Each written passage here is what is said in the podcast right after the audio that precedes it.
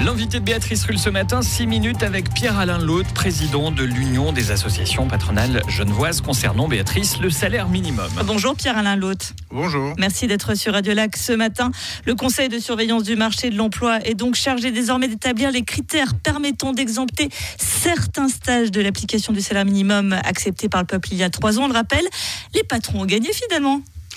Les patrons, en tout cas, étaient demandeurs d'une révision du règlement d'application de façon à ce que certains stages d'utilité publique, et ce qui était admis par tous, soient effectivement euh, dans la liste des stages exemptés de l'application du salaire minimum, de façon à favoriser le retour à l'emploi d'un certain type de, population. Une mesure qui est très encadrée, effectivement. Il y a sept typologies de stages qui ont été définies.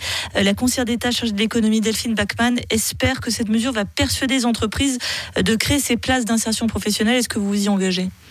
On est en tout cas toujours partenaire et on l'a toujours fait. On continuera à le faire, mais on sait que dans les trois dernières années, depuis euh, l'entrée en vigueur du salaire minimum, certains avaient dû y renoncer parce que soumis à l'obligation de verser un salaire alors qu'il n'y a pas de prestation euh, de travail réellement effectué par euh, les ayants droit par le passé, ben, il fallait trouver un mécanisme pour favoriser justement l'ouverture des portes des entreprises ou d'instituts d'ailleurs de réinsertion qui étaient en dehors du cadre légal pour pouvoir justement être un peu plus généreux dans le nombre de places à offrir. Donc on espère effectivement que ça va encourager tous les acteurs de la formation et de la réinsertion à être un peu plus dynamiques dans l'offre proposée aux personnels qui en ont besoin. Très concrètement, il y a des patrons qui vous ont dit, moi je n'ai pas proposé ou je ne propose plus de stage parce que je, je ne peux pas me permettre de payer le salaire minimum alors, on, l'a entendu, mais au niveau des stages, il faut savoir que le stage doit de toute façon, et aujourd'hui encore, et c'est admis par tous, y compris les associations patronales, le stage doit être euh, intégré dans un dispositif de formation de réinsertion.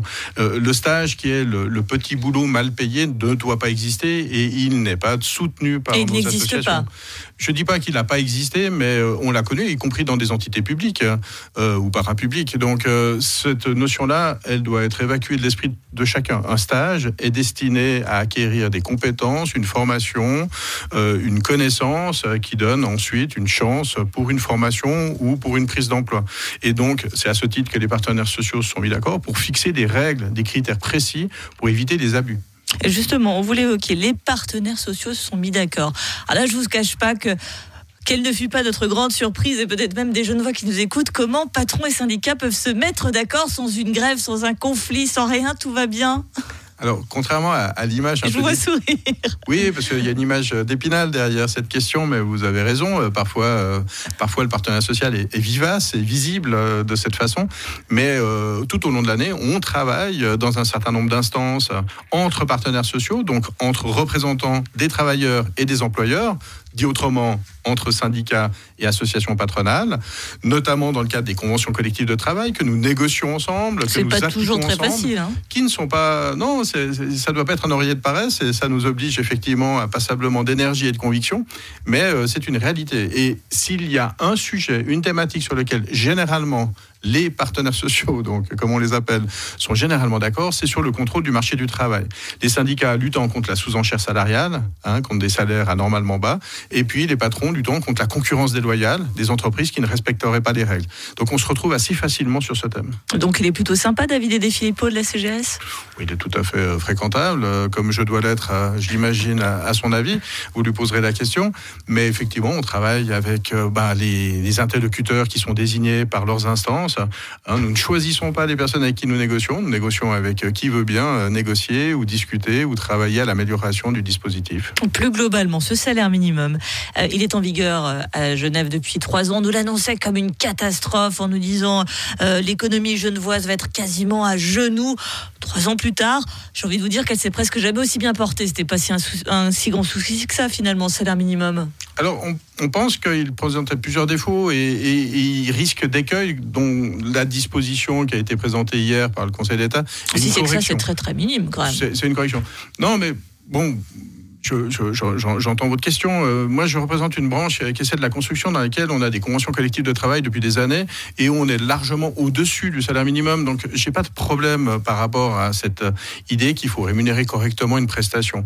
Le risque que l'on voyait dans le salaire minimum lors de la campagne, puis aujourd'hui, soyons clairs, hein, il y a un vote du souverain, puis aujourd'hui, on est dans l'application du salaire minimum et on ne conteste pas. On n'est pas dans ce, dans ce, dans ce wording, mais euh, on, craignait euh, plusieurs écueils, dont celui de limiter les stages, de limiter les jobs d'été dont nos, jeunes ont besoin pour avoir une première expérience. Et on n'est euh, pas toujours en dehors du dispositif salaire minimum. Les entreprises ne peuvent pas forcément payer un jeune qui n'a pas d'expérience à la hauteur d'un collaborateur qui est, qui, est, fidèle à son entreprise. Et puis un autre écueil que l'on craignait, puis que l'on observe néanmoins, c'est le tassement de la grille des salaires. C'est que comme les salaires des personnels non qualifiés sont soumis au salaire minimum, bah, ceux qui sont le plus qualifiés, qui font l'effort de formation, ne sont pas véritablement valorisés à travers ce dispositif. C'est un peu l'effet SMIC en France. Hein. Hein, c'est une forme de nivellement par le bas pour lequel on a encore des doutes. Et puis dans les fêtières patronales, au niveau national, ça vous aura pas échappé, bah, tout le monde n'est pas acquis à cette idée du salaire minimum. Quelques cantons s'y essayent, mais c'est pas unanime.